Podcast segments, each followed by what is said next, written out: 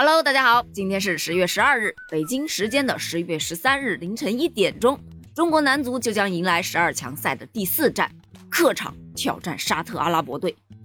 目前呢，在 B 组的积分榜上，澳大利亚和沙特阿拉伯同积九分，排在小组的前两名。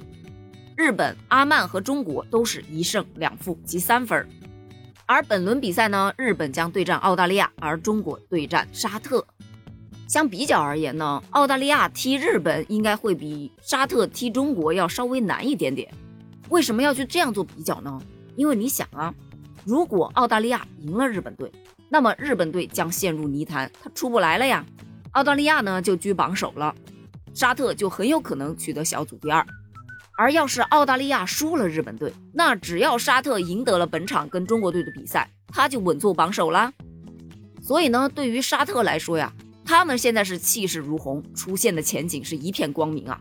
但是对于中国队来说，虽然说前景一片黑暗也不至于，但是中国队呢，想要在本场的沙特主场去抢分儿，也确实是难如登天啊！这不在昨天的赛前发布会上，沙特的媒体啊就主动提及了，我们有五万名左右的球迷啊将来观看我们的比赛，而李铁呢就借势说道。沙特三场小组赛就踢了两个主场，有着巨大的主场优势。我们还没有踢过主场，都是在中立国踢的，这是巨大的区别。有球迷支持和没有球迷支持是完全不一样的。这个呢，我倒是挺赞成的。毕竟呢，有自己的人在那儿欢呼雀跃一下，自己的内心啊、体能啊各方面也会更加的兴奋。队长吴曦啊就表示称，明天也有不少的中国球迷为我们助威。我也希望他们的助威能够给我们更多的动力，以一场精彩的比赛去奉献给球迷。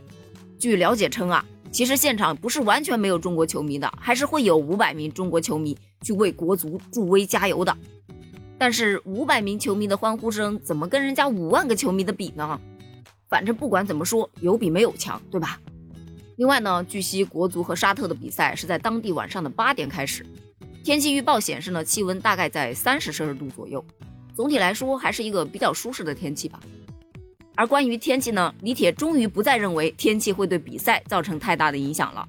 他表示称啊，我们在西亚已经待了一段时间了，天气对于双方都是公平的。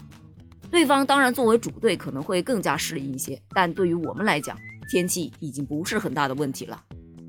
而提到球队在当地只获得了两天的训练时间问题，李铁同样认为这不会对比赛造成影响。因为我们在沙加的时候就已经针对越南和沙特做了一个月的时间准备，这两场比赛之间只间隔了四天，很多的工作我们已经提前做完了，这几天只是再强化一下传递给球员的信息。我相信我们的球员已经做好准备了。在发布会的最后呢，李铁是再次强调，沙特确实是实力很强大的球队，对于我们来说是证明我们自己的很好的机会，我们会努力的拼抢每一个球。我相信我们的队员，他们也做好了准备。队员们做好了准备就好啊，但是教练呢？你做好准备了吗？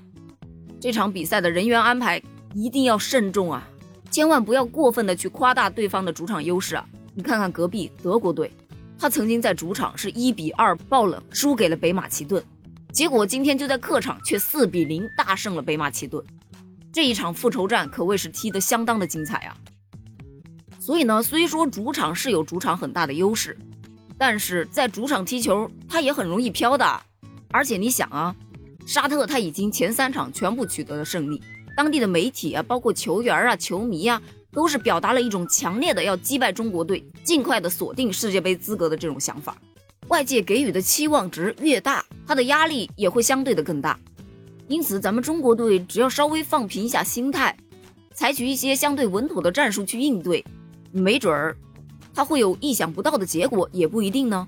目前呢，网友是纷纷支招啊，有的就觉得你就守就好了，就复制对阵日本队比赛时的五后卫战术，只要争取不丢球，咱就是赢了。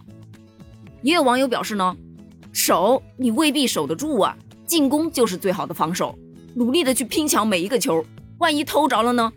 呵呵，大家是各执一词，听起来好像还都挺有道理的。但最终结果如何呢？明天咱们就能见分晓了。